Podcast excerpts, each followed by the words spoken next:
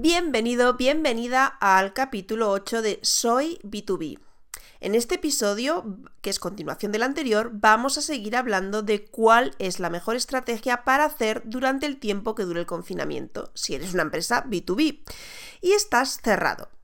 ¿Quieres saber cómo sacar el máximo partido a este tiempo y estar preparado para el futuro? Pues empezamos. Bienvenido y bienvenida a Soy B2B, el podcast para los profesionales del business to business, donde descubrirás las mejores estrategias para facturar más vendiendo empresas. De la mano de Leticia del Corral, consultora y formadora experta en business to business. Yo soy B2B. ¿Y tú?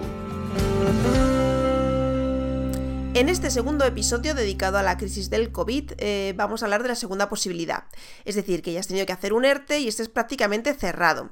En este caso tienes dos opciones. Si a pesar de haber hecho un ERTE todavía tienes la capacidad de dar ciertos servicios que pueden ser necesarios para los sectores que continúan funcionando, puedes hacer una estrategia como la que te contaba en el anterior episodio, el episodio 7. Pero si lo ves complicado o incluso si ya estás haciendo la estrategia que te conté en el anterior episodio, pero tienes tiempo y quieres hacer más cosas y quieres dejar tu empresa más preparada para el futuro, esto es lo que tienes que hacer. Lo primero y más importante es ir a las bases, es decir, definir cómo será tu buyer persona tras la crisis.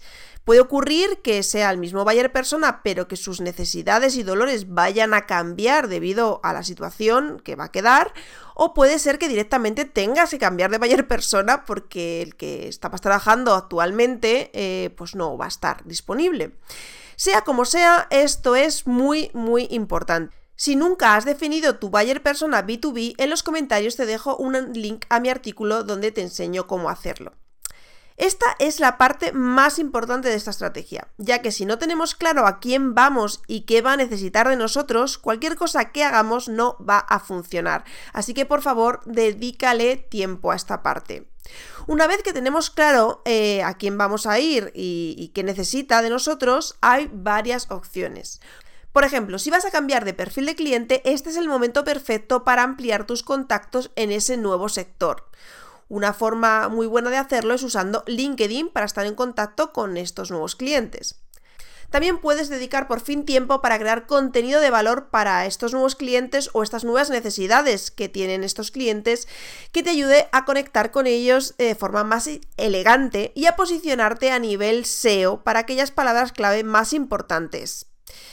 Recuerda que el 98% de las empresas buscan a sus proveedores en Internet. O sea que quizás es un buen momento para trabajar el SEO y para hacerle un lavado de cara a tu imagen online, es decir, a tu web y redes sociales. Otra muy buena opción sería hacer los cambios necesarios en tu empresa para poder dar servicio a esos clientes nuevos o a las necesidades futuras que van a tener. Porque está tu empresa preparada para llegar a esos clientes, tienes los servicios y los productos necesarios para que van a necesitar esos clientes nuevos o, o para las nuevas necesidades que van a tener. Pues este es un momento estupendo para preparar tu empresa para cuando suene el pistoletazo de salida ser el primero. Y por último, es un momento excepcional para preparar a tu empresa para que lo que está ocurriendo no sea una excepción, sino la norma. No sabemos cuándo acabará el confinamiento ni si esto se repetirá más veces. Igual es el momento de plantearse cómo podemos hacer que nuestras empresas sigan funcionando incluso de forma remota.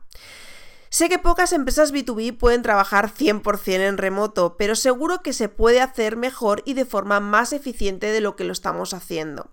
Por eso, en el próximo capítulo vamos a hablar con un experto de cómo adaptar tu empresa al teletrabajo y a un mundo tan cambiante como el actual. Nos vemos la próxima semana. Mucho ánimo. Si eres B2B, suscríbete para no perderte nada y habla de este canal a otros B2Bs. Cuantos más seamos, más aprenderemos. Y recuerda, hay una forma más rápida y segura de hacer crecer tus ventas a empresa.